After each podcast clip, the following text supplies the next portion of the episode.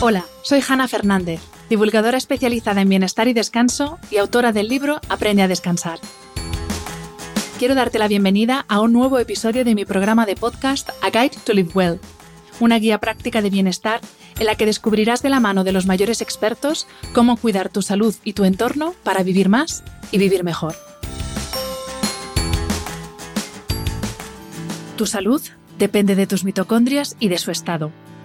La energía con la que te levantas, te mueves, piensas o llevas a cabo cualquier acto vital, por mínimo que sea, depende de que tus mitocondrias funcionen bien. El envejecimiento y las enfermedades que nos quitan calidad y años de vida se acompañan de un proceso que no te gustaría sufrir, la disfunción mitocondrial. Este fragmento, escrito por la doctora Sari Arponen, pertenece al prólogo del libro de Antonio Valenzuela, Activa tus mitocondrias. Antonio es fisioterapeuta, máster en psiconeuroinmunología clínica y experto en terapia ortomolecular. Lleva más de 18 años acompañando a personas en su proceso de transformación vital y ayudándolas a alcanzar un estado de salud óptimo. Además, es divulgador científico, docente, conferenciante y autor del libro Hijos de la Adversidad. Te invito a un viaje apasionante por la biología humana para entender qué son cómo funcionan y cómo cuidar de nuestras mitocondrias, estas centrales energéticas de nuestro organismo que esconden el verdadero secreto para una vida más longeva.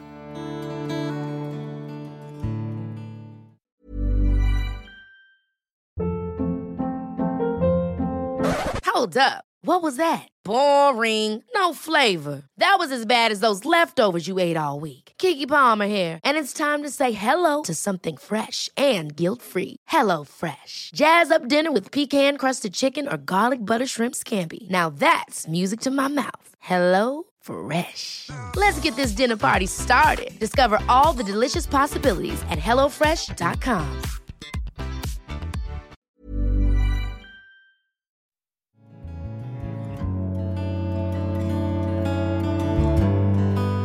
Querido Antonio, bienvenido y muchísimas gracias por aceptar la invitación a este podcast.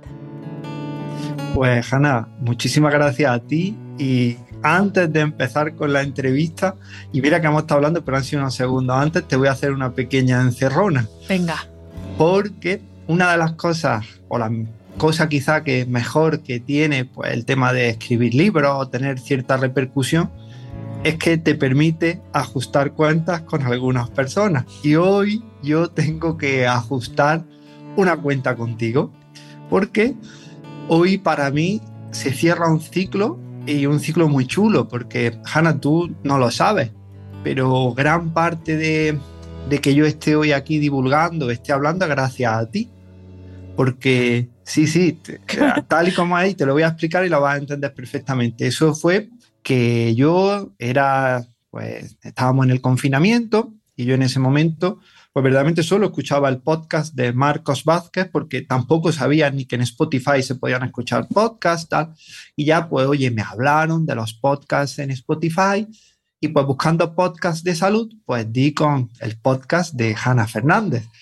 Y claro, al principio, solo escucharte tu entradilla, tu voz, digo, jolín, esta chica tiene que ser súper buena persona. Y me quedé a escuchar el podcast y me acuerdo perfectamente porque fue ese primer momento tuyo en el que hablaste con grandes emprendedoras, pues por ejemplo eh, con Noé Gil Loef, me acuerdo del de Cristina Mitre, y me acuerdo porque yo estaba pues aquí en mi pueblito dando paseos con mis perrillos en el confinamiento y te veía a ti cómo empezaste a emprender, las lecciones que dabas, la motivación que daba y yo dije, oye, pues a lo mejor yo también puedo empezar a hacer cosas por Instagram y empezar a contar mis cosas. Si Hanna lo está haciendo y lo dice que se puede hacer y tal, pues ¿por qué yo no?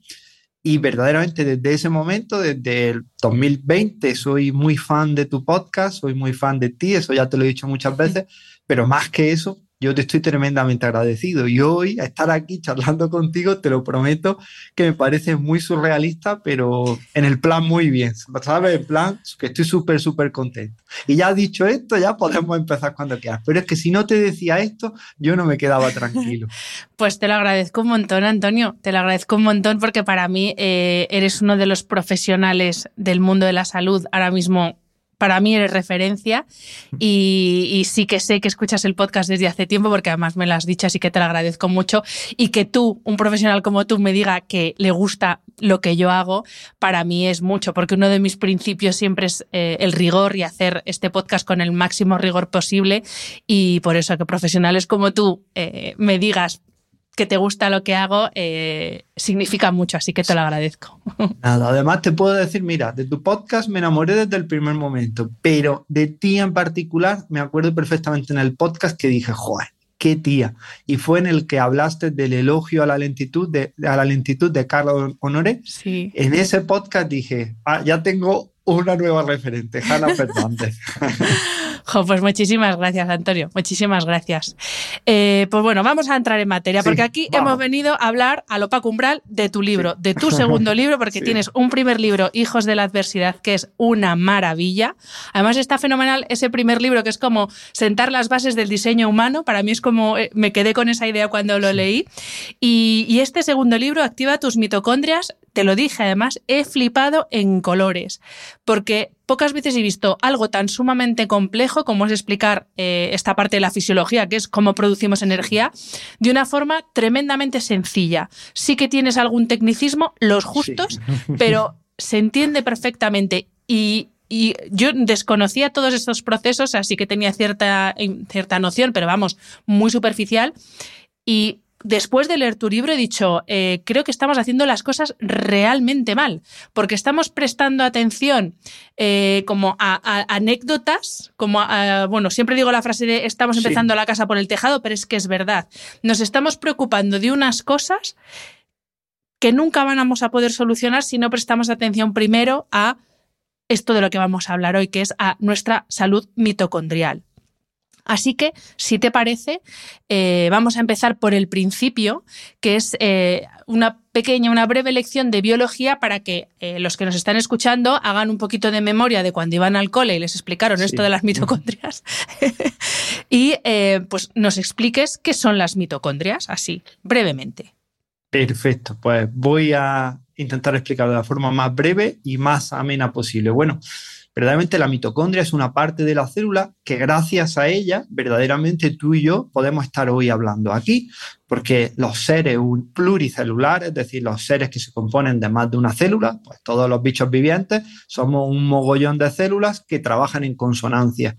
Solo pueden existir si son capaces de crear una energía, es decir, energía, una molécula que se llama ATP en cantidades suficientes. Y eso no se podría haber conseguido sin la mitocondria o sin las mitocondrias, que son esa parte de la célula que produce la energía. Por ejemplo, una bacteria es una célula sola, pero no tiene mitocondrias, es decir, produce mucha menos energía que cada una de las células de nuestro cuerpo. Y esto es algo muy bonito porque es viene de la teoría de lo que voy a hablar ahora, de la teoría de la endosimbiosis, que es de una bióloga que se llamaba Lynn Morgulis, y ella pues postuló una teoría que después se ha verificado científicamente y era muy interesante, y es que sí es cierto que la teoría de la competitividad entre las especies de Darwin es totalmente válida, pero que todo no empezó de la competencia, ni de la competitividad, ni la supervivencia del más apto, sino comenzó por una historia de amor. Es decir, sí, llegó un momento en el que dos bacterias, una más grandota y una más pequeñita, en la cual la grandota se comió a la pequeñita y la pequeñita le dijo, oye, oye, si no me digieres, yo soy mágica y soy capaz de producir mucha cantidad de energía. Entonces la bacteria grande dijo, ¿en serio? Entonces la bacteria pequeñita dijo, mira, ¿cómo produzco energía? Y dijo, Jolín, ¿qué cantidad de energía puedes producir? Venga, vale, no te voy a comer. Tú y yo vamos a trabajar a partir de ahora en consonancia. Tú me produces energía en cantidad y yo pues te protejo, te doy alimento, etc.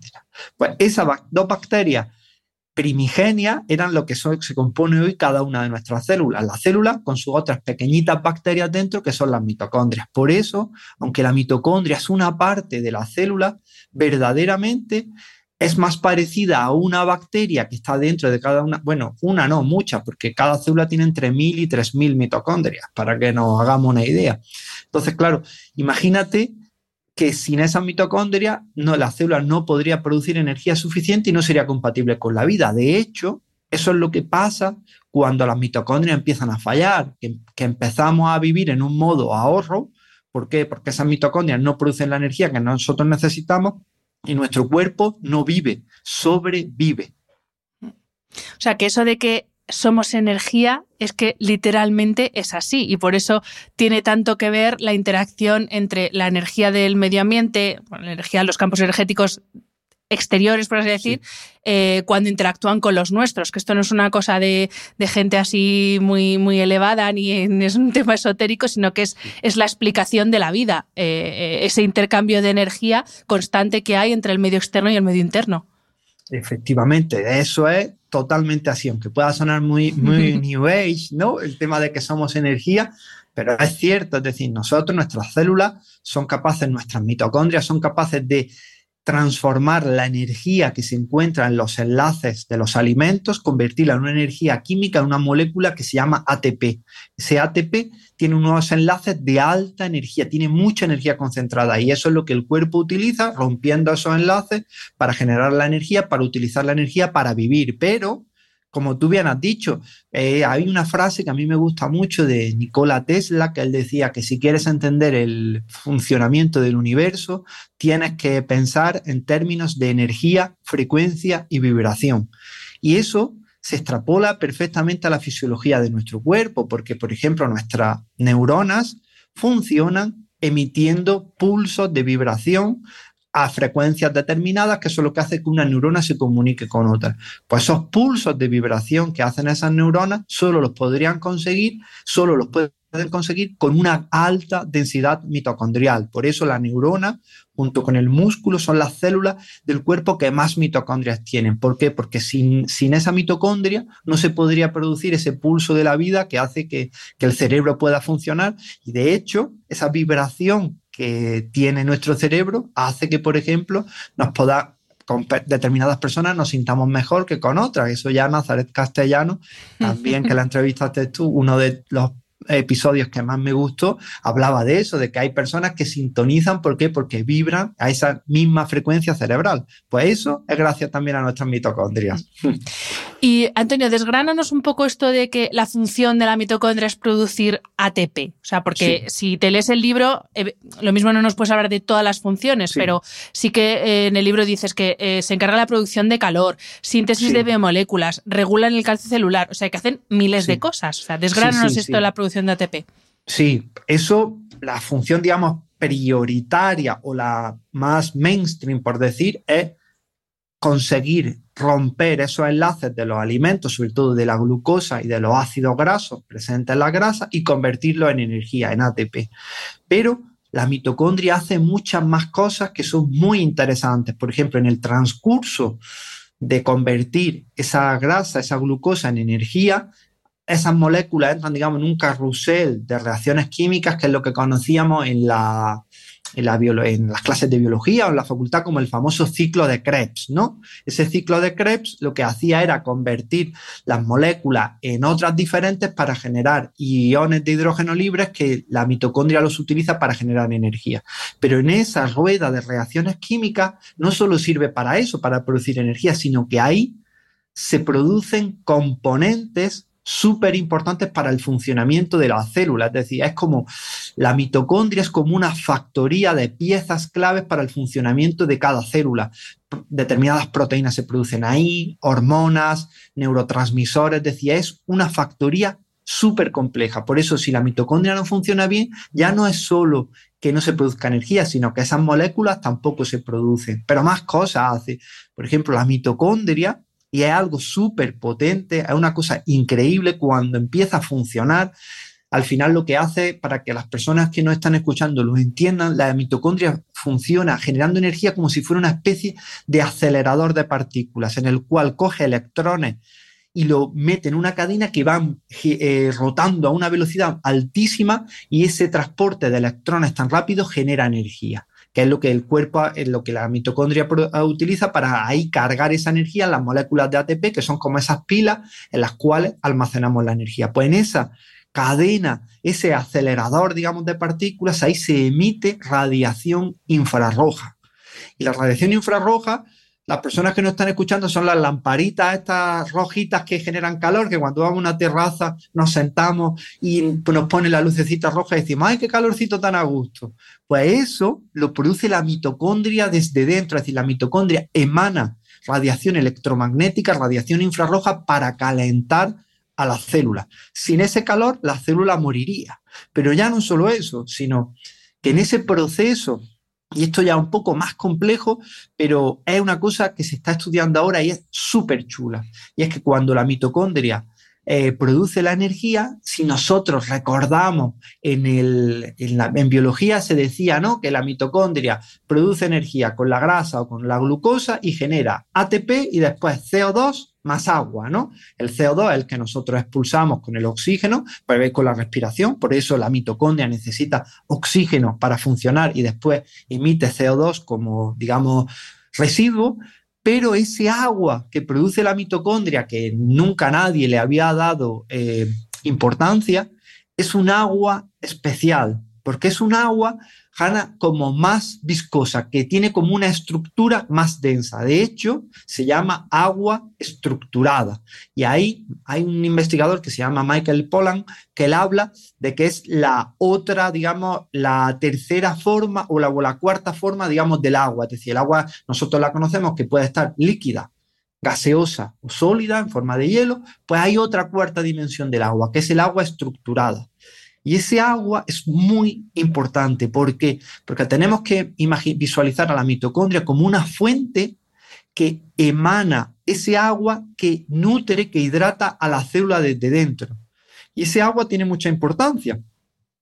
¿Por qué? Porque nosotros podemos pensar, bueno, pues el agua, pues el agua que bebemos, pues es la misma. No exactamente, ¿por qué? Porque ese agua estructurada lo que genera es estructura en la célula, hace que cada parte, porque si nosotros pensamos, oye, una célula es una vesícula, una bolita de grasa llena de agua con un montón de cosas flotando dentro. Porque esas cosas no chocan unas con otras, no se pegan unas con otras, no se entorpecen, ¿Qué hace que eso esté cada cosa en su sitio. El agua estructurada. Entonces, cuando falla la mitocondria, no solo no tenemos energía, sino que la célula hay sustancias que se pueden pegar una a otra y eso tiene nombre. Si hablamos de Alzheimer, hablamos de la proteína beta amiloide o de los nanotúbulos de proteína tau. Si hablamos de Parkinson, hablamos de la alfa-sinucleína. Si hablamos de la corea de Huntington, hablamos de la huntingtina, es decir, sustancias proteínas que se solubilizan en el agua y alteran el funcionamiento de esa estructura. Por eso, la mitocondria no es solo esencial para que la célula produzca la energía, que sin energía no viviríamos, sino que es esencial para la estructura de la propia célula. Mm. Después, después vamos a hablar del agua estructurada, después vamos a hablar de la luz infrarroja, porque eh, yo entrevisté a Marcos Vázquez hace ya unos meses y ya le pregunté a él por las lámparas de luz infrarroja, que estaba yo dudando si comprarme una o no, y todavía sigo con la duda. Así que luego vamos a hablar de eso para ver eh, cuánto hay de realidad en estas herramientas. Pero eh, antes de ir con toda esa parte, quería que hablásemos de la disfunción mitocondrial. Yo tuve el placer de entrevistar a la doctora Germán Escames sobre unas investigaciones que hacen ellos súper potentes de la melatonina y en concreto del la función o del poder antioxidante de la melatonina. Y eh, básicamente ella lo que me dijo es que lo que habían visto es que eh, la melatonina tenía esta capacidad antioxidante en, para enfermedades en las que hay disfunción mitocondrial. Y de aquí, aquí viene la pregunta. ¿Qué es la disfunción mitocondrial y qué, perdón, qué consecuencias tiene para la salud que nuestras mitocondrias no funcionen como tienen que funcionar? Vale, muy bien. Vamos a poner un ejemplo vamos a imaginarnos, Hanna, que tú y yo hoy eh, nos vamos a una casa rural, ¿vale? Y en la casa rural nos han explicado que tenemos una estufa perfecta y vamos y hace un frío muy grande. Entonces tú y yo llegamos a la casa rural y decimos, oye, pues ahora nos calentamos, usamos nuestra estufita. Entonces llegamos a la casa rural y leña sí tenemos, pero ahora la estufa, oye, que está estropeada, que no se le pueden meter palos, que no podemos encenderla. Entonces empezamos a tener frío, empezamos a tener frío y decimos, oye, te digo yo, mira, Hanna, yo lo siento, pero aquí no nos vamos a morir de frío. Vamos a hacer una fogata en medio del salón. ¿Por qué? Porque tenemos que calentarnos. Entonces, nosotros hacemos la fogata en medio del salón. Calentarnos, nos hemos calentado, ¿no? eh, quizá no, no, el rendimiento de ese fuego no es el mismo, es decir, no va a calentar igual que calentarlo en la estufa. Y, por supuesto, vamos a generar una gran cantidad de humo, una gran cantidad de ceniza que va a manchar, digamos, que va a ensuciar ese salón. Pues eso es exactamente lo que ocurre cuando fallan las mitocondrias, es decir, cuando nosotros, nuestra célula falla la mitocondria, la mitocondria es disfuncional, es decir, no funciona de una manera óptima, la célula dice, mira, yo necesito quemar la glucosa, necesito quemarla para producir energía. Y si no funciona la mitocondria, que sería la estufa, pues oye, pues lo voy a hacer en el citoplasma, es decir, en medio de la célula. Entonces allí produce energía de una forma que se llama cito, eh, perdón, glucólisis citosólica, es decir, que lo hace en el citosol, en el citoplasma, en el líquido de la célula. Ahí generamos energía, mucha menos que en la mitocondria, por lo tanto la célula no puede funcionar de una forma óptima, pero generamos los famosos radicales libres que los radicales libres cuando se generan dentro de la mitocondria no pasa nada, pero cuando se generan fuera de la mitocondria son altamente nocivos para la célula, es decir, destrozan a la célula. Y eso es lo que ocurre a grosso modo cuando tenemos disfunción mitocondrial. Cuando nuestra mitocondria falla, obligamos a que la célula produzca la energía fuera. Aquí ocurre otra cosa también muy importante, que fuera solo puede quemar glucosa la grasa no la puede quemar dentro de la dentro de, fuera de la mitocondria. Y entonces tenemos la terrible paradoja de que hay muchas personas que la disfunción mitocondrial viene porque al final la mitocondria es la encargada del metabolismo, es decir, si la mitocondria falla, nuestro metabolismo se enlentece, es decir, tenemos más tendencia a ganar grasa, entonces encontramos personas que, que tienen grasa acumulada en su cuerpo que no la pueden quemar porque la mitocondria no la acepta porque la mitocondria no funciona. Entonces tenemos sobrepeso, grasa acumulada, esa grasa acumulada también circula por la sangre y tenemos más tendencia a dislipidemia. Después tenemos también, como la mitocondria no puede quemar la glucosa de una forma eficiente, también tenemos glucosa elevada en, sangre. Eso también nos hace, al tener mucho combustible pero poca energía, que estemos cansados, que nuestro cuerpo nos duela, que el cerebro no pueda pensar bien y que ningún órgano funcione bien. Allá donde hay disfunción mitocondrial, el órgano no funciona bien. Es decir, nosotros miramos insuficiencia renal crónica, de disfunción mitocondrial en, las células de riñón. Miramos EPOC, es decir, la enfermedad pulmonar obstructiva crónica, fallo de la mitocondria a nivel pulmonar. COVID largo y el long COVID, es decir, ese COVID persistente, vemos cómo hay fallo en las mitocondrias cerebrales y pulmonares, es decir, casi todas o todas las patologías tienen como seña característica el daño mitocondrial de las estructuras en las que están. Es decir, por lo tanto, si nosotros mejoramos la función mitocondrial, vamos a mejorar cualquier patología. Por eso el ejercicio físico, que es la estrategia number one para mejorar la, función de las mitocondrias, es la medicina, es la panacea que tiene evidencia científica en todas las patologías. Según esto que dices entonces, puede haber eh, un tipo de células que sí que sufran disfunción mitocondrial y el resto de células no, o normalmente cuando hay unas células que sufren esta disfunción, por ejemplo, células pulmonares, el resto de las células también se resiente o no tiene nada que ver. A ver, Sí y no, es una grandísima pregunta. Hay personas que, por ejemplo, si tienen una enfermedad eh, mitocondrial muscular congénita, pues las mitocondrias que más van a dañarse son las del músculo.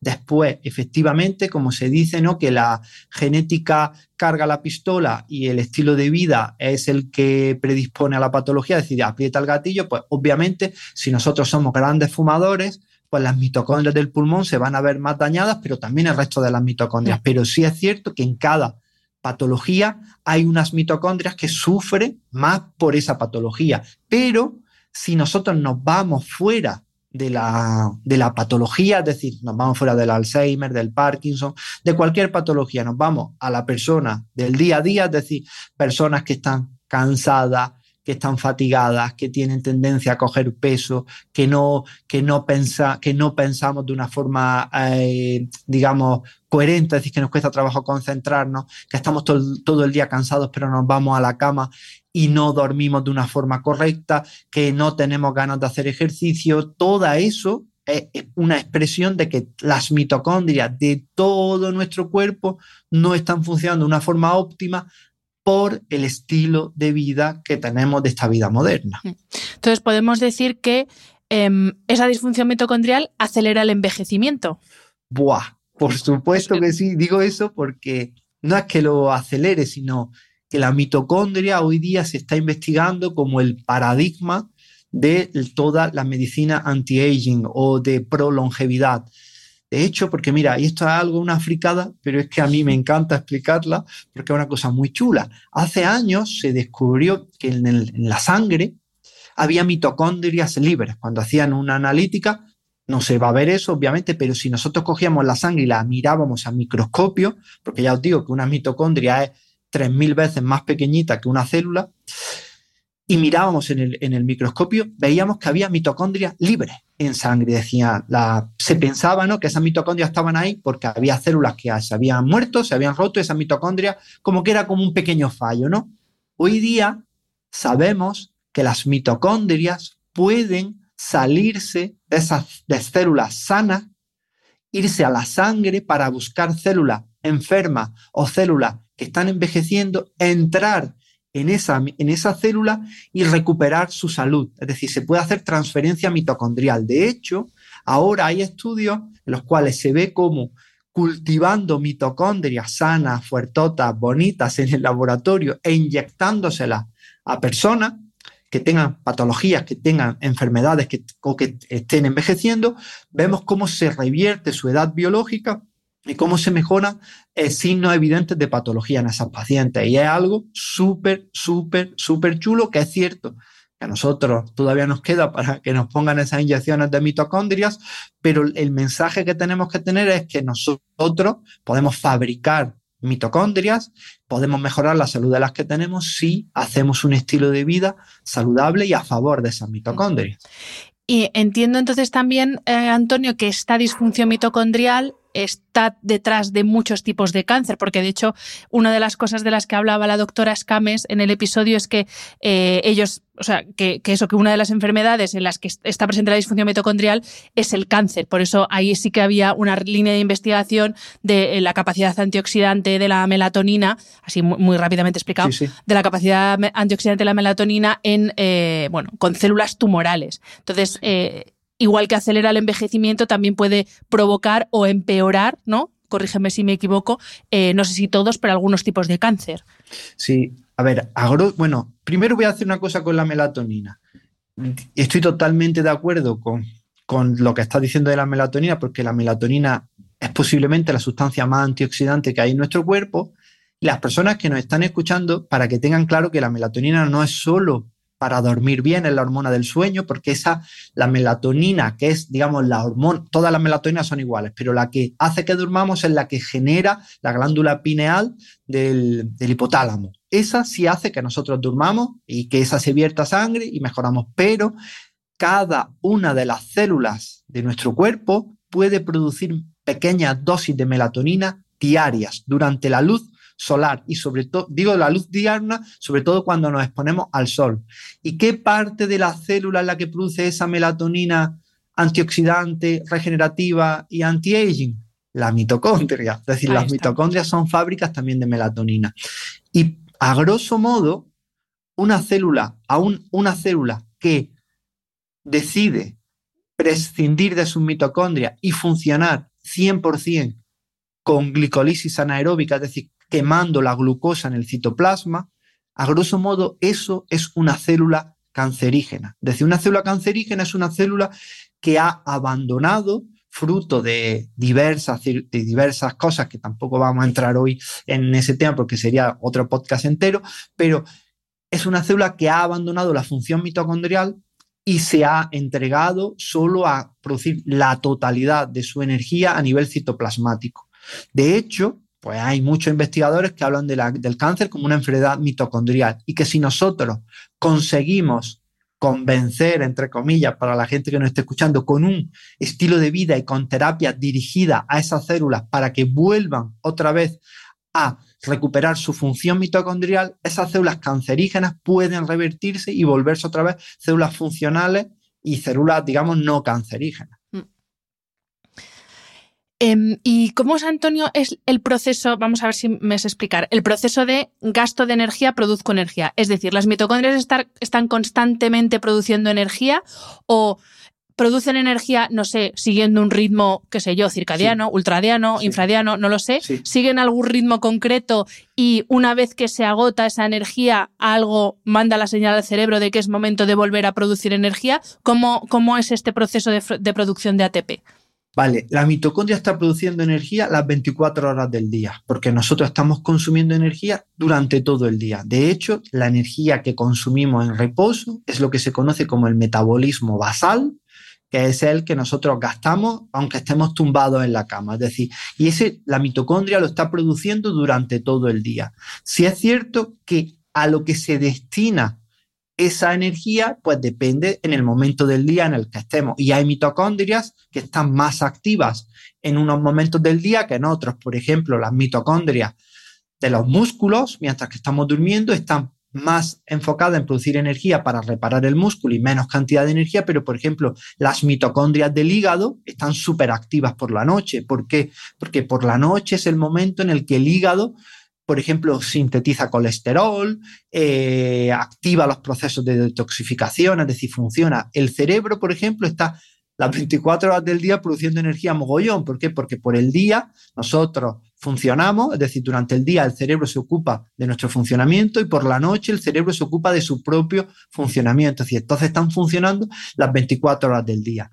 Lo que sí es cierto es que la mitocondria funciona por estímulos y por demanda. Es decir, cuantos menos estímulos que requieran energía tengamos a lo largo del día, nuestras mitocondrias van a trabajar menos. Y si la mitocondria es lo que nos ocurre a todos, si tú, Hanna, vas todos los días al gimnasio porque tienes el estímulo de ir todos los días al gimnasio, estás perfectamente motivada para ir y vas y aunque no te apetezca, oye, tú vas todos los días al gimnasio. Pero ¿qué ocurre? Que como un día lo dejemos, vale, no pasa nada, al día siguiente vamos, pero como lo dejemos dos, ya tenemos más complicado ir al tercero. Como lo dejemos tres, ya tenemos más complicado ir al cuarto. Y como lo dejemos una semana, ya es como viven la mayor parte de los gimnasios, con gente que está apuntada pero no va. Pues eso es justo lo que le pasa a la mitocondria. Si a la mitocondria no la retamos, no le solicitamos que produzca energía, esa mitocondria se va a volver perezosa y va a entrar en disfunción.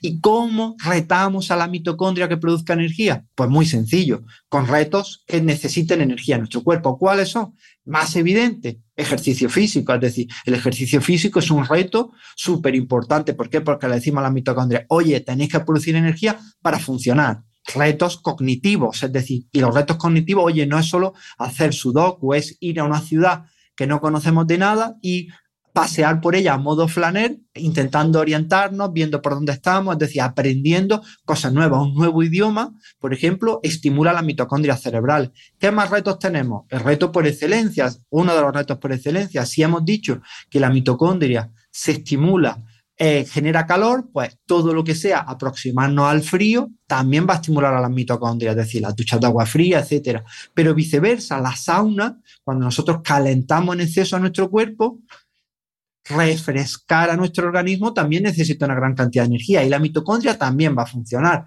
Los ayunos, cuando nosotros dejamos al cuerpo una X horas sin alimento, lo que estamos esforzando al cuerpo a que produzca energía para seguir funcionando. Ahí la mitocondria también va a estar funcionando. Es decir, todas esas prácticas que nosotros sabemos que son saludables para nuestro cuerpo, son saludables en parte porque benefician a la mitocondria y suponen un reto para que la mitocondria produzca energía.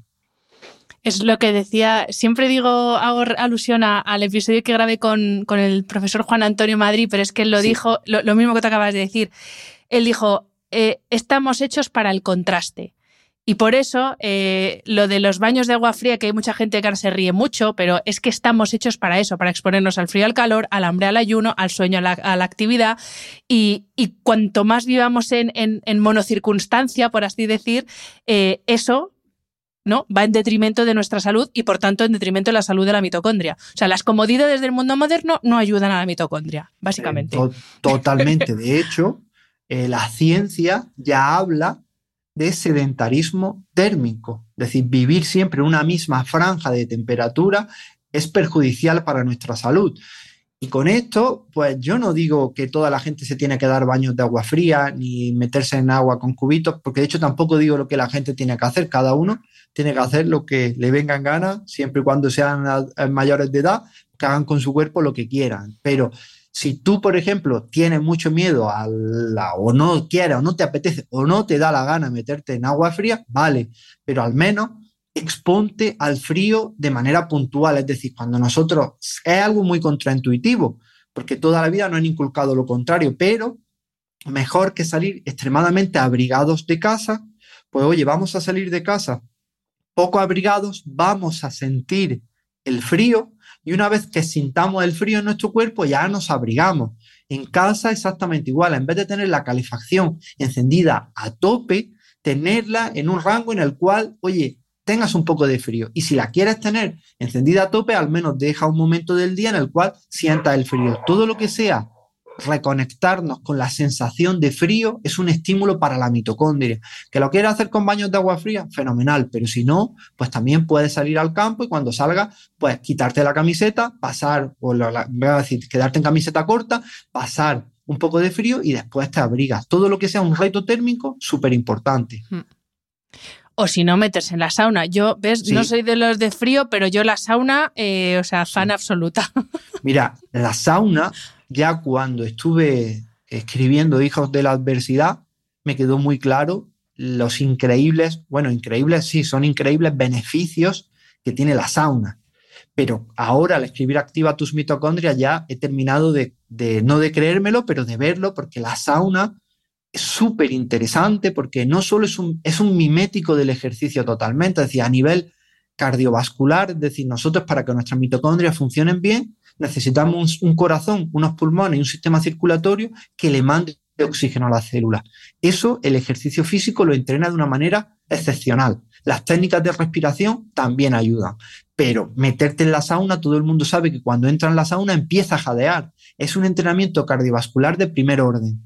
Después la sauna estimula también la producción de hormonas súper importantes, por ejemplo, la testosterona y la hormona del crecimiento, que eso nos podemos pensar en ellas como las hormonas de, que son anabolizantes que utilizan en el mundo del fitness para doparse, es cierto, en grandes cantidades, pero en pequeñitas cantidades y cada sexo va a producir la suya, si un hombre va a producir más que una mujer por eh, término medio, ¿qué va a ocurrir aquí? Que esa testosterona, esa hormona del crecimiento son altamente regenerativas del cuerpo. Y ya no solo eso, sino que la sauna estimula procesos de reciclaje celular, estimula la producción de sustancias como las proteínas de choque térmico, que son protectoras de la célula, y es un activador mitocondrial de primer orden. Por lo tanto, la sauna, súper, súper, súper interesante.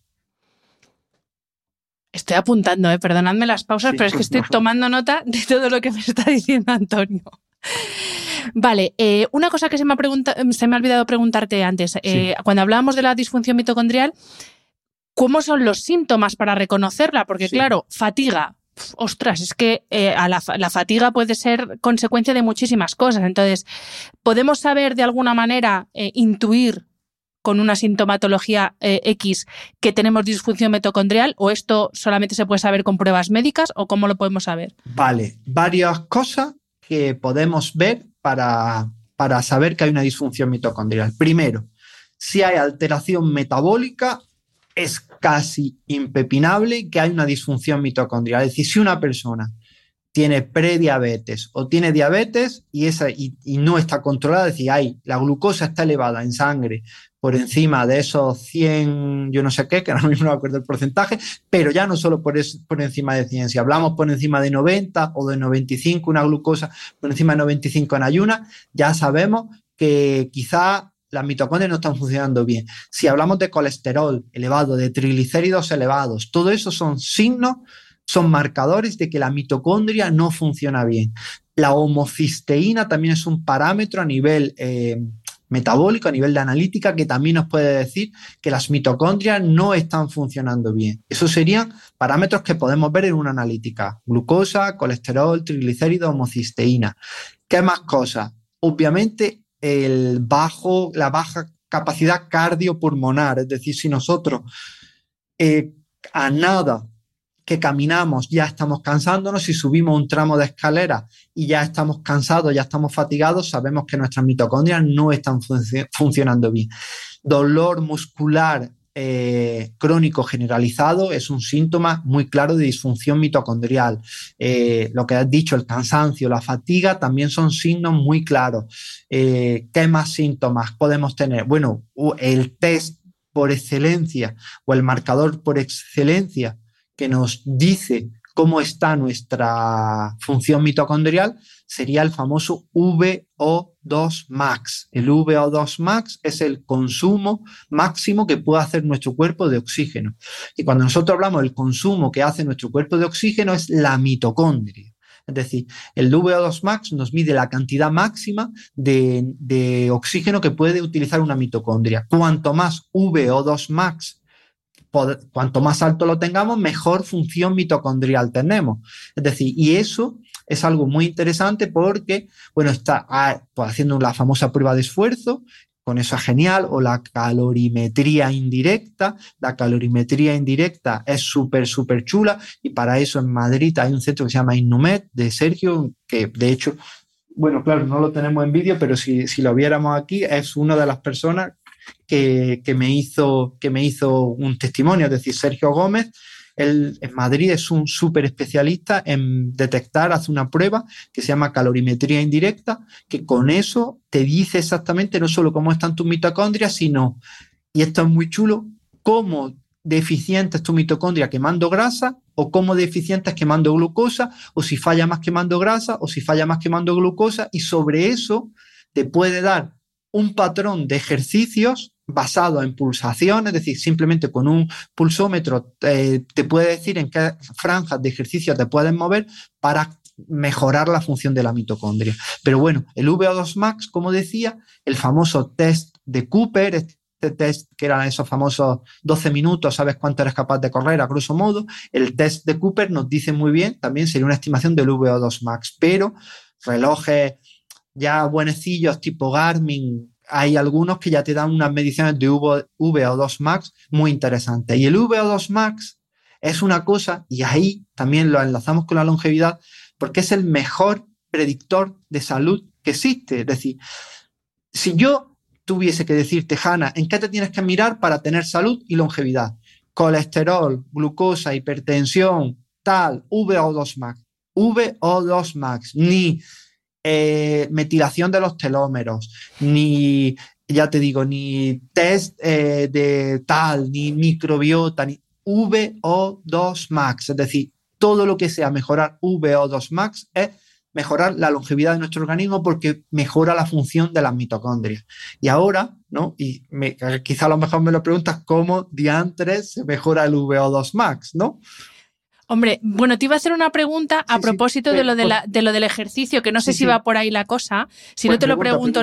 Claro, cuando hablabas de, de, mm, de, la calorimetría de esta prueba y luego las posteriores indicaciones en cuanto a ejercicio físico, eh, una de las cosas más que más me, me ha interesado del libro es cuando hablas del ejercicio físico y de cómo hay que saber gestionarse eh, las distintas zonas de esfuerzo físico, porque una de las cosas que, imagino yo, uno de los problemas que puede tener el estar justito de energía es que si encima nos metemos una paliza todos los días en zona 5 de entrenamiento, esas mitocondrias están las pobres famélicas diciendo qué está pasando. Y, y me pareció súper interesante y es la primera vez que leo eh, al menos en textos en castellano, lo importante que es saber gestionarse la intensidad de los ejercicios. Lo mismo me estoy yendo un poco de tema, pero es que digo, no quiero es, que Es que eso es lo que yo iba a decir. ah, pues dale, dale. Nuestras mitocondrias están, nuestras neuronas están vibrando por Zoom, pero a la misma frecuencia. Justo a eso. Es, eso a donde yo quería ir.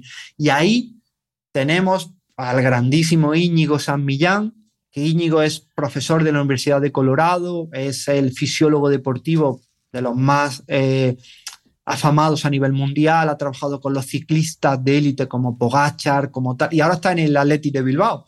De, lo tenemos aquí muy cerquita, él es vasco y él es uno de los mayores investigadores en laboratorio de esto, de lo que yo voy a hablar ahora, que es la famosa zona 2. Y eso es algo muy interesante y es algo que nosotros los fisioterapeutas lo llevamos viendo desde hace tiempo en pacientes, por ejemplo, con fibromialgia, en los cuales se ve la fibromialgia. Cuando tú revisas estudios metaanálisis revisados por pares y ves evidencia científica, ni los antidepresivos tricíclicos, ni los antiinflamatorios, ni la coenzima Q10, ni la L-acetilcarnitina, ni la leche de pantera de Etiopía, ni el cuerno de unicornio de tal, nada de eso tiene tanta efectividad científica como el ejercicio físico. Es la estrategia número uno para mejorar pacientes con fibromialgia, pero teníamos el gran problema de que la persona con fibromialgia no tolera el ejercicio físico. Y ahí es donde eh, entraba el paradigma que los fisios lo hacíamos desde hacía tiempo, lo recomendábamos, y era que hicieran volumen de ejercicio, es decir, que se movieran durante más tiempo a baja intensidad. No baja como tal, baja media, es decir, lo que se conoce como la zona 2. Y que después hicieran piquitos de, alta intensidad, lo que se conoce eh, como ejercicio polarizado. Y lo que tenemos que hacer es una alta, digamos, un alto volumen en zona 2, y ahora las personas van a entender que es zona 2. La zona 2 es donde nuestra mitocondria está trabajando de una forma cómoda, potente, sin sufrir, pero a pleno rendimiento. Y ahí en el libro yo pongo fórmulas, con pulsaciones, con todo, podemos hacerlo con el Garmin, te lo va diciendo, todo eso está genial. Pero para las personas que nos están escuchando, de andar por casa, ¿cómo sabemos que estamos en zona 2? Muy sencillo. La zona 2, hablando de ejercicio aeróbico, andar, pasear, correr, nadar, la remadora en casa, jugar a fútbol, volei, lo que bueno, eso ya es más difícil porque en el fútbol y todo esto rompemos zonas porque tenemos que acelerar tal, pero ejercicio aeróbico. Pues es la intensidad suficiente en la que si van dos personas juntas o si va una persona sola, da igual, puede hablar, pero no puede cantar. Es decir, en, la, en el zona en la que tú y yo vamos hablando, pero que, por ejemplo, si hay una cuestecita hacia arriba, ya si siguieran con esa intensidad y hablando, ya me cansaría, mi voz se entrecortaría. También, si tenemos buena salud nasal, es decir, tenemos sin problemas de obstrucción en la nariz, etcétera, es también la max, es la intensidad máxima a la cual puedes hacer un ejercicio aeróbico sin abrir la boca. Es decir, trotar, correr, tal. Aquí, ¿qué ocurre? Lo beneficioso que tiene esta forma, que es en función de cada persona. Por ejemplo, una persona mayor, pues a lo mejor su zona 2 es caminar.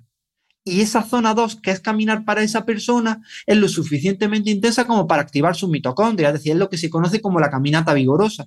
A lo mejor tú, Hanna, que físicamente estás mejor, caminando no llega a esa zona. 2, tienes que trotar suave, ¿vale? El Poche, el, el maratoniano super tal, para ir en zona 2, pues a lo mejor tiene que ir ni tú ni yo corriendo juntos a la vez dando lo máximo, podríamos igualar su zona 2, es decir, la zona 2 es de cada persona. Y eso es súper importante, hacer ese volumen en zona 2, cuánto el mínimo de 150 minutos semanales, que esos son 22 minutos al día, si lo podemos duplicar irnos a 40 minutos todos los días, muchísimo mejor. Y después también meter sesiones de alta intensidad, es decir, salir a caminar en zona 2 y de vez en cuando pegar un sprint, por ejemplo, o hacer sesiones de alta intensidad. Es decir, ese, esa polarización de ejercicio es lo que a nuestra mitocondria le viene mejor.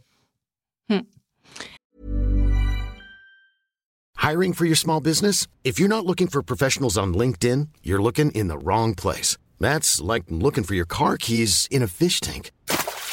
LinkedIn helps you hire professionals you can't find anywhere else, even those who aren't actively searching for a new job but might be open to the perfect role. In a given month, over 70% of LinkedIn users don't even visit other leading job sites. So start looking in the right place. With LinkedIn, you can hire professionals like a professional. Post your free job on linkedin.com slash people today. Um... Estoy repasando, es que no quiero que se me, pase a mí nada de todo lo que te quiero yo preguntar. Vale, nos ha quedado claro, me ha quedado claro lo del entrenamiento.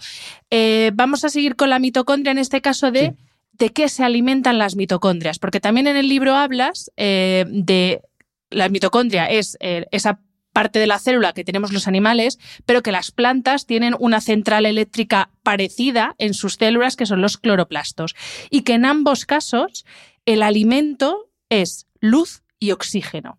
Entonces, explícanos esto de la luz y oxígeno, porque claro, mm, yo digo oxígeno, bueno, pues si ya estamos respirando, entiendo que ya le está entrando oxígeno a la mitocondria, pero el caso de la luz, y aquí vamos a, de nuevo, pues ya lo hice con Marcos Vázquez, lo volvemos a hacer, a romper mitos eh, sobre la exposición a la luz natural y no confundirla con tomar el sol en agosto como una langosta. Efectivamente. Ahí te lo dejo. Sí. Vale, pues primero, la oxigenación, es cierto que todos respiramos, pero muchas veces ese oxígeno no le llega a las células. Por eso necesitamos el vector ejercicio físico, por ejemplo, para oxigenar a nuestras células y necesitamos respirar de una manera correcta, una respiración nasal, incluso, ya te digo, más calmada, más profunda con el diafragma, para mejorar la oxigenación de nuestro cuerpo. Entonces, y sin oxígeno nuestra mitocondria no funciona. Por eso, personas que tienen baja capacidad aeróbica, como decía, que suben una escalera y ya se están ahogando, sabemos que la mitocondria ahí no va a funcionar bien. Eso sería lo primero. Y después, el sol es esencial y la radiación solar es esencial para la salud, para la salud de toda nuestra célula, pero en particular de la mitocondria. ¿Por qué? Porque el sol es, nosotros vemos la luz solar, pero es un conglomerado de radiaciones electromagnéticas, es decir, de frecuencias que penetran en nuestro organismo, que llegan a nuestras células y eso tiene mala fama, porque cuando estoy diciendo esto podemos pensar en la radiación ultravioleta y el cáncer, ¿no? Por eso, es uno de los mecanismos de acción que tiene la mala exposición al sol, es decir, esa radiación puede entrar en nuestro organismo, traspasa, penetra en nuestra célula y puede producir cáncer, pero eso es cuando tenemos una mala relación con el sol, es decir, yo siempre digo que todos los estímulos deberían ser intermitentes, es decir, frío intermitente, calor intermitente, eh, ejercicio físico intermitente, ayuno intermitente, menos el sueño y el sol. Eso cuanto más permanente, mejor. Es decir, tenemos que tomar el sol los 365 días al año. Ahora, en esta época, es cuando se gestan las quemaduras y los cánceres del verano. ¿Por qué? Porque ahora, cuando no exponemos nuestro cuerpo al sol, en invierno, en otoño, en primavera, no generamos ese famoso callo solar que nos va a proteger en el verano. Pero bueno, eso quizás es otro tema. Pero lo que tú estabas diciendo, totalmente cuando nosotros sabemos ¿no? que los cloroplastos, que son las células que producen la fotosíntesis, utilizan la luz solar para generar energía. Y eso, pues cuando hablamos de células, es un poco New Age, obviamente necesitamos energía, necesitamos glucosa y grasa para producir energía, pero sin la radiación electromagnética del Sol, nuestra mitocondria no funciona de una forma eh, eficiente. Es decir, la mitocondria, ese, ese acelerador de partículas que tiene para producir energía, que se llama la cadena transportadora de electrones, ahí hay células que son los famosos citocromos, que son fotosensibles, es decir, dentro, es que si nosotros lo pensamos, es algo casi increíble, dentro de cada una de las células de nuestro cuerpo dentro de nuestro hígado, que mira qué escondido está ahí, hay, hay una parte de la célula que es la mitocondria que tiene proteínas que se activan con radiación electromagnética del sol. Es decir, es algo que cuando te paras a pensarlo es muy fuerte. Pues sin la exposición al sol, nuestras mitocondrias, esa cadena transportadora de electrones, por supuesto que puede funcionar. Claro que funciona. Por eso no nos morimos con la vida de mierda, con perdón, que llevamos. Es decir, nuestro cuerpo es tremendamente maleable. Pero aquí, ¿qué es lo que queremos? ¿Sobrevivir o supervivir? ¿Qué queremos? ¿Ir tirando o aprobar con el 5 raspaillo o ir a por la matrícula de honor? Yo creo que todos queremos tener la vida que nos merecemos, ¿no? Rendir al máximo. Pues sabemos que la exposición a la radiación electromagnética del Sol optimiza la función de nuestras mitocondrias. ¿Qué radiación electromagnética del Sol? Todas. Es decir, la luz ultravioleta B, esencial para producir vitamina D. La vitamina D es esencial para que nuestra mitocondria funcione bien.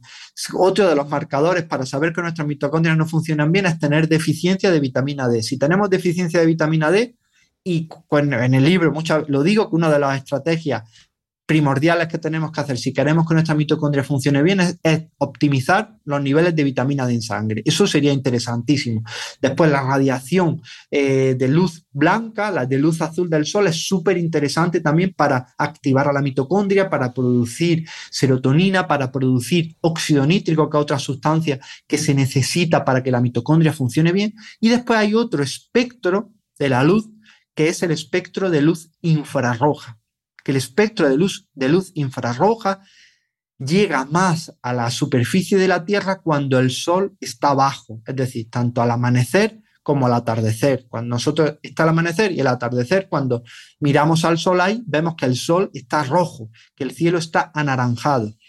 Ese cielo rojo, ese cielo anaranjado es porque en el espectro de la luz electromagnética la que más llega a la Tierra por, por la posición del Sol y la longitud de onda de ese, de ese color rojo es esa luz.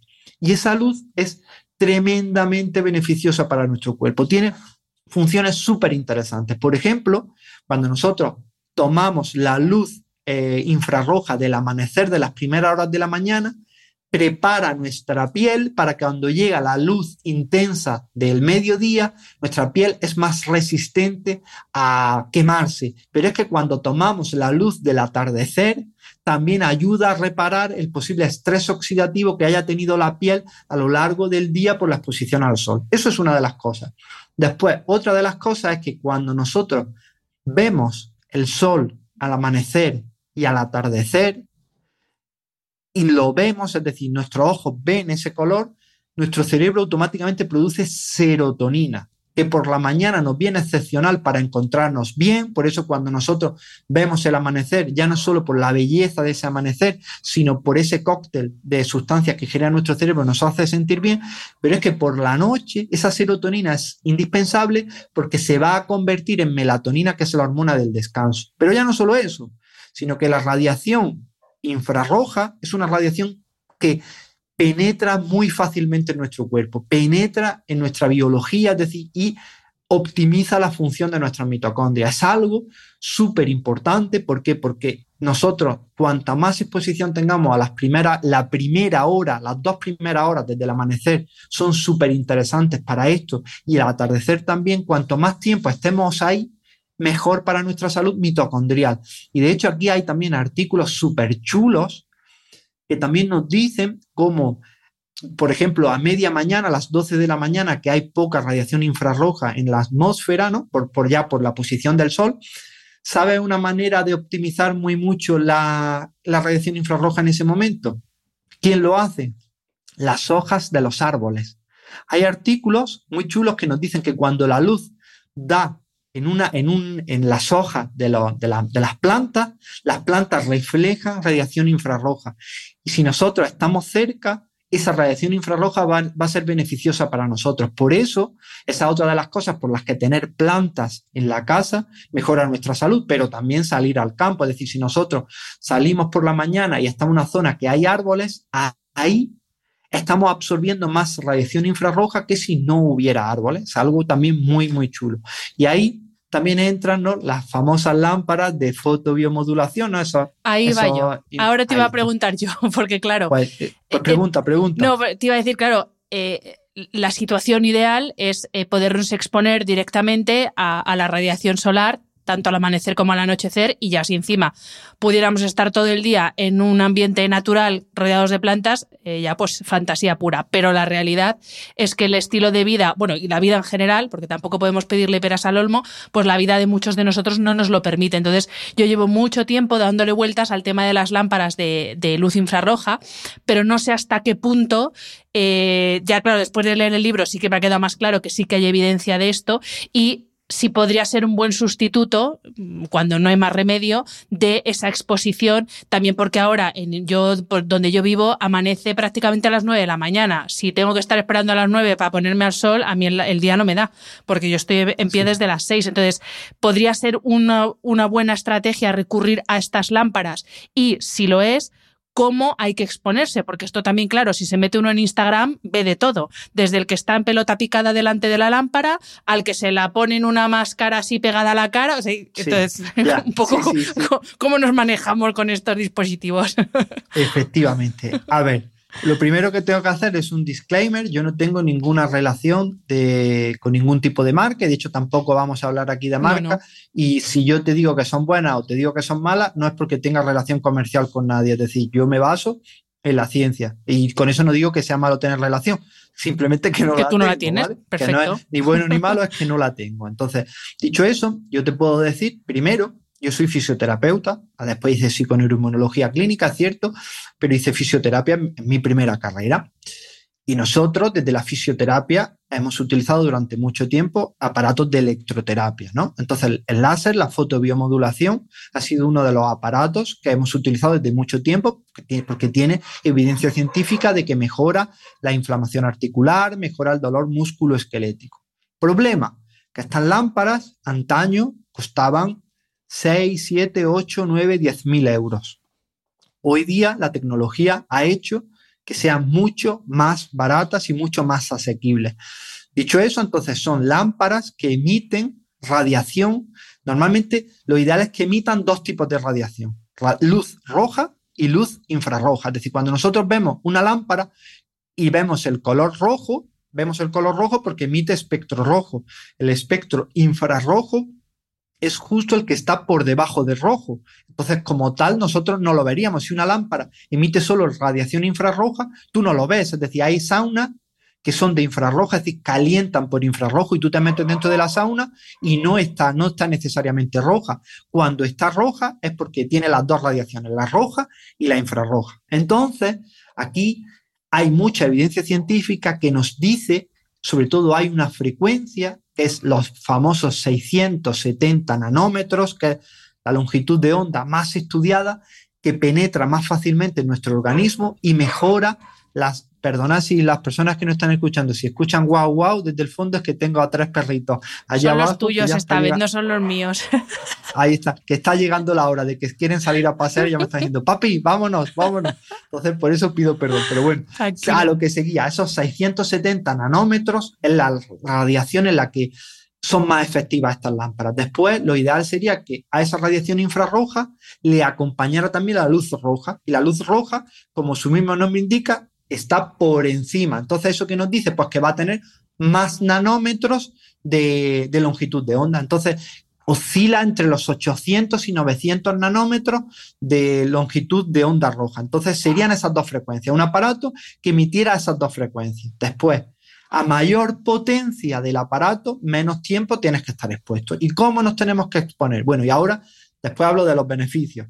Obviamente, si nosotros utilizamos las famosas máscaras, las mascaritas estas que hay, esas te van a mejorar la salud de la piel, porque es cierto que la evidencia científica nos dice, por ejemplo, que ya no me acuerdo ahora si era un, un minuto o tres minutos, una cosa ínfima de exposición de esa luz sin ningún tipo de protección en, los ojos, es decir, mirarla durante un minuto, mejoraba la salud de las mitocondrias del, ojo, de la retina, y en pacientes con degeneración macular, con problemas oculares, podía mejorar. Y eso son investigaciones, ya digo, en, en universidades de alto impacto. Mejora la salud de la piel, mejora la salud del pelo, pero también mejora la salud de las mitocondrias de todo nuestro organismo. Entonces, para el precio que hoy día tienen, si bien es alto, porque a lo mejor una, pantalla potente te puede estar costando unos 400 euros, puede ser una inversión interesante y con dos salvedades. La primera de ellas es si pensamos que esto entra dentro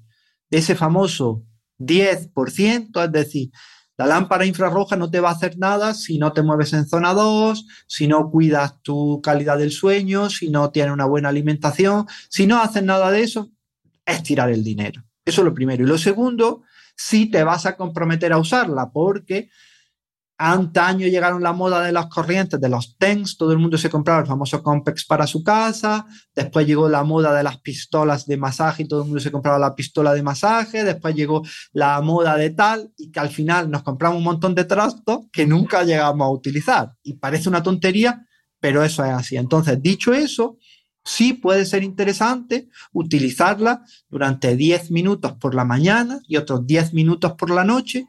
¿Cómo? ¿Por qué mañana y noche? Porque por la mañana nos van a mejorar los niveles de activación en nuestro cuerpo, van a hacer que nuestras mitocondrias produzcan mejor, ATP en mejor cantidad para funcionar y después por la noche esa luz roja va a hacer que nuestras mitocondrias se activen para reparar a nuestro cuerpo y también esa luz induce la secreción de melatonina. Entonces, ¿por qué?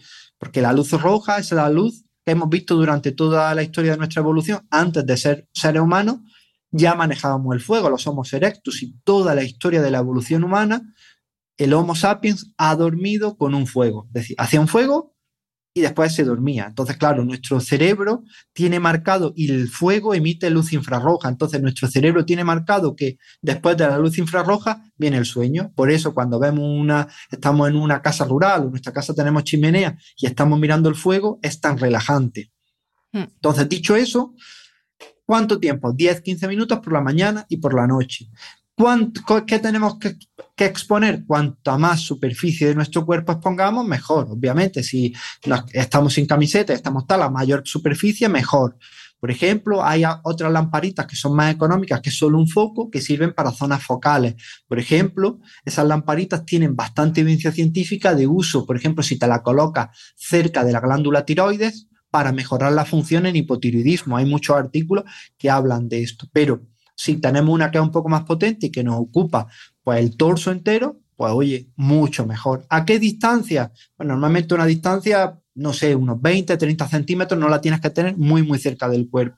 Y ahí la puedes poner y ya está. Te quiero decir, esta es muy interesante, por ejemplo, si meditas, pues es súper interesante ponértela cerca y en esos momentos puedes utilizarlos para meditar. También la puedes poner cerca y puedes hacer a lo mejor algunos estiramientos. y puedes utilizarla dentro de tu rutina para que no te quite tiempo, pero es una alternativa bastante interesante. Pero ya te digo, porque normalmente siempre los últimos mensajes que se dan en un podcast son los que, si la gente ha llegado hasta el final, son con los que se suelen quedar pero que la, salud de las mitocondrias no va de la lámpara, no, va de, todo lo que hemos dicho anteriormente, que es lo verdaderamente importante. Pues lo que decía yo al principio, que hay perdón, que hay gente que va directamente a comprarse la lámpara y todo lo demás no lo está haciendo. Mm, y claro, si estás todo el día sentado viendo Netflix, por mucho que te pongas la lámpara, aunque te compres estas que se llaman las Inferno y no sé qué, hay unas con unos nombres así, que es de cuerpo entero, que vale 4.000 euros, pero claro, que por mucho que valga la lámpara, si luego estás viendo Netflix con la lámpara puesta, pues, eh, pues nada, que te está dando ambiente rojo, pero ya está, que tampoco te está haciendo mucho. Vale, otra cosa que te, sola que te quería preguntar, ya voy a ir terminando, Antonio, pero vamos, claramente vas a tener que volver al podcast porque a mí se me queda mucha cosa en el tintero. Cuando tú quieras, Ana. te quería preguntar por el magnesio, porque es otro de los, en este caso es un mineral que es eh, esencial también para la salud de todo el cuerpo, también la salud mitocondrial, y ahora se habla mucho de los suplementos de magnesio, se toma yo creo que también un poco de forma indiscriminada. Eh, yo sí que es verdad que lo tomo, pero más enfocado a eh, salud del sistema nervioso y para ayudarme a, pues eso, a tener un sistema nervioso un poco más equilibrado, pero desconocía esta función que tiene sobre la salud mitocondrial. Entonces, te quería preguntar em, si, primero, si cualquier tipo de magnesio, porque hay muchas formas de magnesio, malato, citrato, bisglicinato. Entonces, eh, ¿qué forma de magnesio es la que ayuda a la salud mitocondrial y, y cómo tenemos que tomarlo, si es una cosa que hay que tomar ya para toda la vida, si hay que tomarlo por temporadas, cómo nos organizamos con el magnesio. Vale, ok. Yo con el magnesio, el magnesio no lo metería dentro del rango de los suplementos. Hablaría de él casi como un alimento que viene en forma de comprimido o como un complemento. Entonces, con eso ya te estoy dando la idea de que sí recomiendo la suplementación los 365 días del año con magnesio. Y ahora te voy a dar mis motivos, ¿no?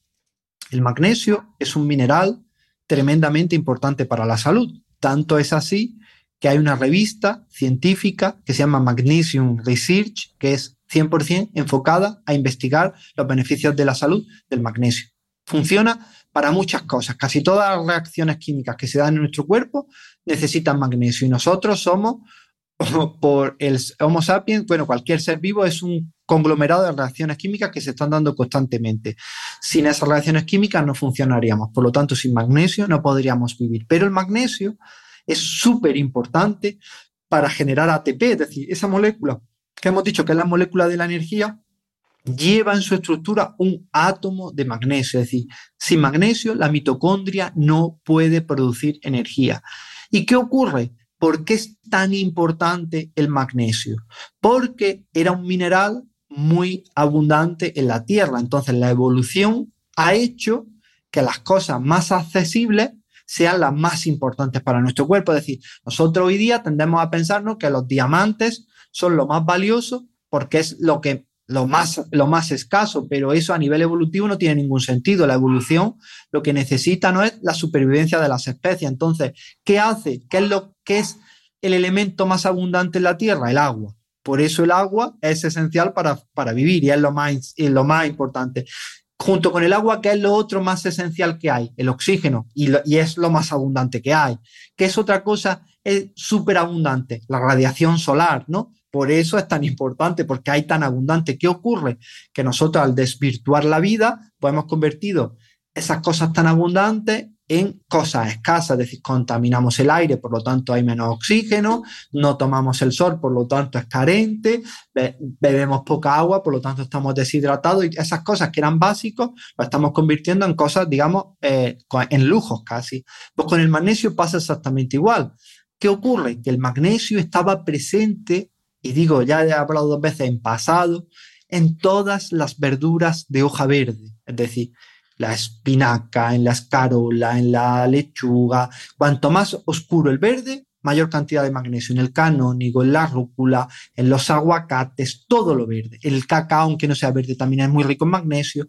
Entonces, como el magnesio lo podíamos adquirir y los Homo sapiens somos unos grandes comedores de hojas, es decir, hemos comido mucha hoja verde durante toda la historia de nuestra evolución, porque es también esencial para nuestra microbiota, ¿qué ocurre? Que no había problema con magnesio, perfecto. ¿Ahora qué ocurre? Pues que ahora hemos pasado a, primero, a comer menos verduras de hoja verde de las que comíamos antaño, basar nuestra alimentación más en cereales y en otro tipo de alimentos. Eso es lo primero, comemos poca. Después, agricultura intensiva, es decir, los suelos los estamos sobrecargando, con suelos empobrecidos. Ya tenemos otra cosa. La tercera cosa, recolectamos de forma inmadura esos vegetales y maduran en cámaras. Es decir, si, el, si la hoja verde si el aguacate ha estado menos tiempo en contacto con las raíces, es decir, ha estado menos tiempo absorbiendo nutrientes, por lo tanto, tiene menos nutrientes. Y ya, si por si fuera poco, hay una cosita que es seguro que es muy rara para todas las personas que nos están escuchando, que se llama estrés, que el estrés, cada vez que nosotros nos estresamos, nuestro cuerpo pierde magnesio, porque las reacciones físicas, químicas, perdón, que dependen del estrés son demandantes de magnesio. Entonces, una persona que está continuamente estresada, que come pocas verduras de hoja verde, que las que come vienen de suelos empobrecidos, etcétera, etcétera, etcétera, ¿qué ocurre? Que es muy fácil tener deficiencia de magnesio. Entonces, dado que, bueno, también se puede pedir una analítica, es cierto que el magnesio en sangre no refleja el magnesio que hay en célula, se puede pedir el magnesio en eritrocitos, es decir, en el glóbulo rojo, y ahí sí nos puede dar un nivel adecuado del magnesio. Oye, si te haces tu analítica y tienes tu magnesio en eritrocito normal, pues quizás no debas suplementarte, ¿vale? Pero dicho eso, dado que el magnesio es extremadamente seguro, que es un suplemento que no es caro, es decir, es asequible y que no tiene ningún efecto secundario, salvo ligeramente laxante, que a la mayor parte de la población no le viene mal, pues entonces es muy seguro de tomar y, y yo lo recomiendo los 365 días del año. ¿Qué forma de magnesio? Todas las formas de magnesio que son absorbibles mejoran a todo el espectro. Es decir, por ejemplo, el carbonato, el carbonato no entraría dentro de estas fórmulas. ¿Por qué? Porque nuestro cuerpo no, no lo absorbe bien. Es decir, carbonato de magnesio es muy buen laxante porque el intestino no lo absorbe y al no absorber el, ese carbonato solubiliza las, las heces y hace que, que, se, que se expulse mejor. Pero formas como malato, como citrato, como bisglicinato, como acetiltaurinato, como treonato, toda esa fórmula, orotato, etcétera, mejoran todas las partes de la célula, todas. Si bien es cierto que hay determinados magnesios que funcionan algo mejor para otras cosas, pero eso no significa que si, por ejemplo, tú tomas el bisglicinato de magnesio porque es más, digamos, para relajarte o para mejorar el sueño, que ese bisglicinato de magnesio que tomas por la noche no vaya a mejorarte tu mitocondria. Claro que la mejora, por supuesto. O si tú tomas el malato de magnesio, que es magnesio unido a ácido málico, que el ácido málico también es un nutriente muy chulo para la mitocondria. Por eso yo cuando hablo de por ejemplo, de estados de cansancio, de fatiga o de rendimiento deportivo, el malato de magnesio sería más interesante, pero no significa que el malato de magnesio que tomas no solo vaya a mejorar la mitocondria y no vaya a mejorar tu sueño. Es decir, todos los magnesios sirven para todo. Entonces, dicho eso, el magnesio que mejor asimile, que mejor te siente, que más barato sea o no barato, te quiere decir, sino que se acomode a tu economía, yo normalmente suelo recomendar tener dos tipos de magnesio. Malato de magnesio por la mañana, porque para mejorar esa plus de energía y la mitad de la dosis Es decir, la dosis que puede ser una dosis eh, común, puede ser 400 miligramos de magnesio al día, estaría bien, de 400 a 600, un mínimo de 300, estaría bien, de 300 a 600, pues la mitad de la dosis darla por la mañana y la otra mitad darla por la noche. Ahora bien, dicho esto, ¿qué manera de tomarlo? Porque hay en comprimido y hay en polvo. Dos cosas. Ventajas que tiene el polvo. mucho, muchísimo más económico. Eso es lo primero. Segundo, ventaja que tiene también es que el magnesio es bastante estable, es decir, aunque abra y cierre el, sobrecito, no se va a degradar el magnesio que hay dentro. Si bien yo siempre suelo recomendar que cuando compremos un polvo que lo echemos en unos botes oscuros y cerrados para abrirlo y cerrarlo, pero por ejemplo no es como la glutamina, como los aminoácidos, que si tú abres, o la vitamina C, si tú abres y cierras mucho un bote de vitamina C, se oxida y al final no tiene efecto, pero el magnesio es bastante estable, entonces no tiene problema por comprarlo en polvo y que se pueda degradar. Eso es lo primero. Segundo, es insultantemente más barato hmm. que, que en comprimido. Tercero, rinde más, por lo tanto la huella de carbono es menor porque no tienes que estar comprando tantos botes, por lo tanto también no suele tener excipientes, personas que tienen sensibilidad eh, múltiple o que tienen síndrome de intestino irritable o que tienen SIBO, que tienen tal, el magnesio en polvo es más interesante. ¿Y qué ventaja y qué inconveniente tiene? El sabor. Es decir, que si eres más sensible al sabor, pues es cierto que el magnesio es malato. Mm, bueno, a mí es que yo tengo muy buena boca, no me está nada malo, pero el malato a lo mejor no tal, pero el, el bisglicinato pues un poco más terroso te puede incomodar un poco más. Si es así, que en polvo eh, no te tal, pues tus comprimidos ya está. Pero yo personalmente, yo lo tomo en polvo, tanto el de por la mañana como el de por la noche en polvo. ¿Por qué? Porque es que es muy barato. Tengo mis dos botecitos allí, por la mañana lo pongo y por la noche tal, lo disuelvo en agua. Y oye, y también me viene bien porque de hecho por el tema del, del estrés que tuve para la entrega del libro, me causó dos cólicos nefríticos, primero uno y cuando expulsé la primera piedra, después me vino el otro, pues oye, pues así también con, al tomarme magnesio en polvo, también me fuerza a hidratarme un poquito más, que es una de las cosas también que descuidamos mucho, la hidratación. Por lo tanto, todos son ventajas ahí. Pues mira, hablando de hidratación, para es, es la penúltima pregunta, la última va a ser sobre dormir, obviamente, pero volviendo a lo que hablamos al principio del agua estructurada, eh, bueno, explicar qué es, ya nos has avanzado un poco lo que es, nos da para otro podcast, pero ¿cómo conseguimos estructurar el agua? Porque claro, ya empezamos a oír estas cosas de agua estructurada y ahora ¿qué me tengo que comprar? Que si me tengo que comprar un filtro, me tengo que comprar estas cosas que se ponen en el grifo. O sea, ¿cómo consigo estructurar el agua? ¿Cómo funciona esto? Sí, muy fácil. No tenemos que calentarnos la cabeza. Eh, filtro sí es interesante, yo no tengo ningún, no tengo ningún, tampoco relación económica con ellos, ningún código de descuento, pero por ejemplo en, España, en Galicia, está el Canatur, que tiene Estas son las jarritas, ¿no? Una, jarrita, efectivamente, que tiene unos filtros de coco y carbón activado que son súper interesantes. ¿Por qué? Porque el agua que nosotros bebemos es potable, pero no es óptima. Y si no usamos un filtro, el filtro somos nosotros. Entonces, sabemos que el agua que viene del grifo viene cargada de, de eh, flúor, de cloro, de metales pesados, de microplásticos, de restos de pesticidas, de un montón de cosas. Y la jarra, ya te digo, al Canatur, pues, si no, pues habrá mil otras. Yo esta es la que conozco, que es mejor porque si viene de plástico, el plástico que viene hecha viene avalado por Nicolás Olea como que es un plástico 100% seguro. También está en el podcast.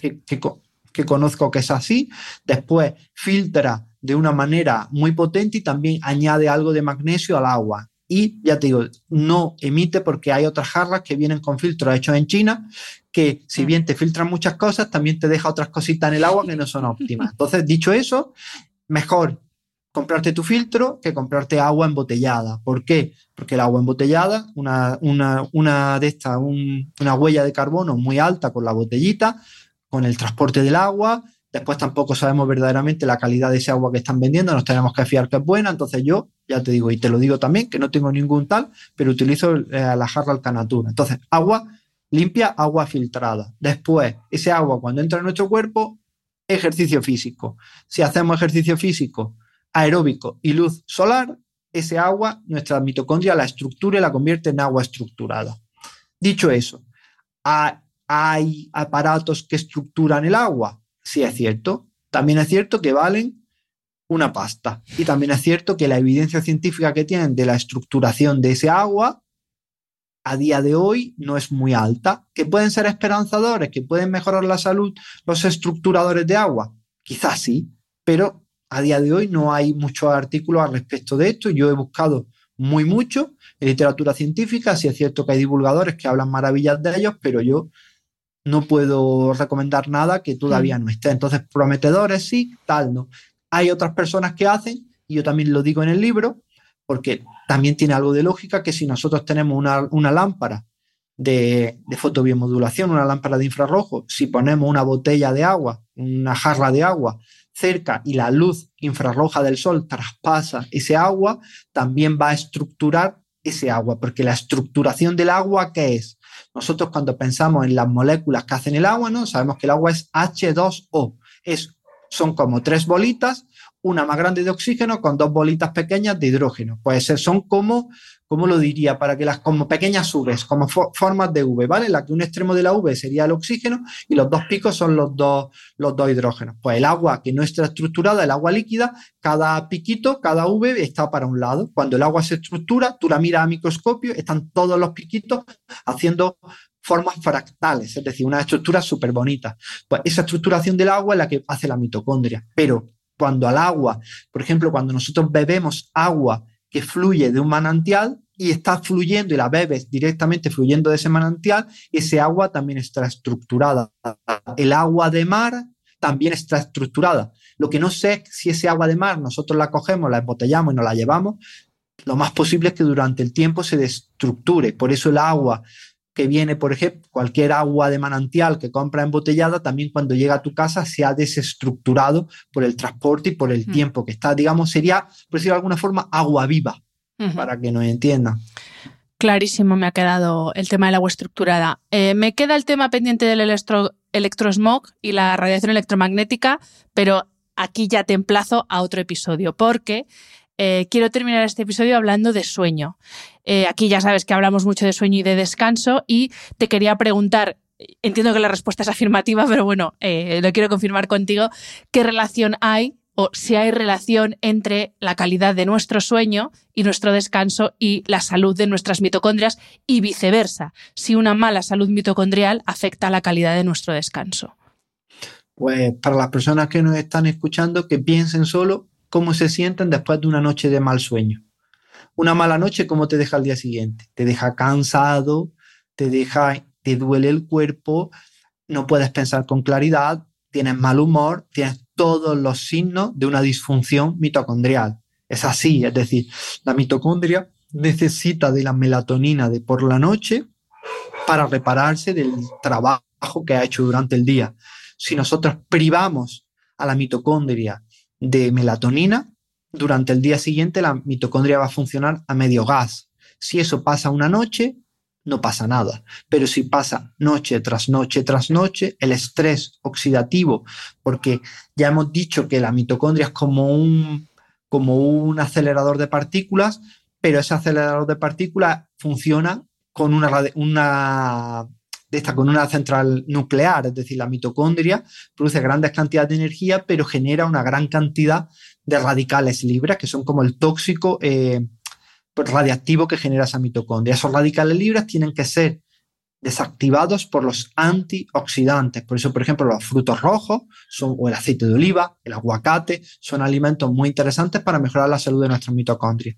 Pero el antioxidante mejor que hay es la perdón, la, melatonina. Y sin melatonina la mitocondria no puede funcionar. Y después, por otro lado, si nosotros tenemos una disfunción mitocondrial, la disfunción mitocondrial también está ligada al cerebro, está también ligada a una falta de energía en nuestro cuerpo y si nuestro cerebro no percata energía, la conducta de nuestro organismo se va a alterar y una de las conductas que se va a alterar es el sueño. Es decir, tenemos la paradoja de que estamos, eh, que estamos muy cansados, pero nuestro cerebro no nos deja desactivarnos. ¿Por qué? Porque el cerebro está en continua alarma por ese déficit energético que tenemos en nuestro cuerpo.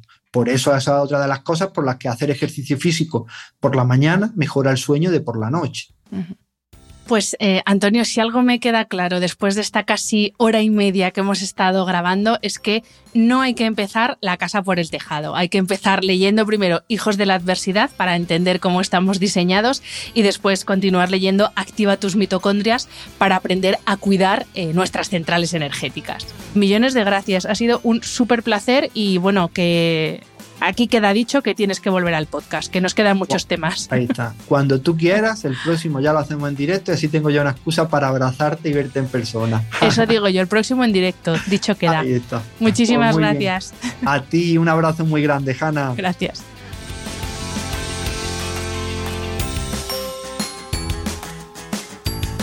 Espero que hayas disfrutado del episodio. Este programa de podcast es independiente y en abierto gracias al apoyo económico de marcas que apuestan por mi trabajo y confían en mí para ayudarles a comunicar su mensaje. Los expertos que aceptan mi invitación a intervenir en este programa no tienen ningún tipo de vinculación con dichas marcas a menos que se especifique lo contrario. Y todo el contenido de mi podcast, página web y redes sociales que haya sido patrocinado irá acreditado como tal. Gracias por ayudarme a que este proyecto siga siendo viable e independiente visitando la web de mis anunciantes, dejando reseñas, comentarios y valoraciones en las distintas plataformas de reproducción y compartiendo mi contenido en tus redes sociales. Mil gracias por estar al otro lado. Nos escuchamos en el próximo episodio.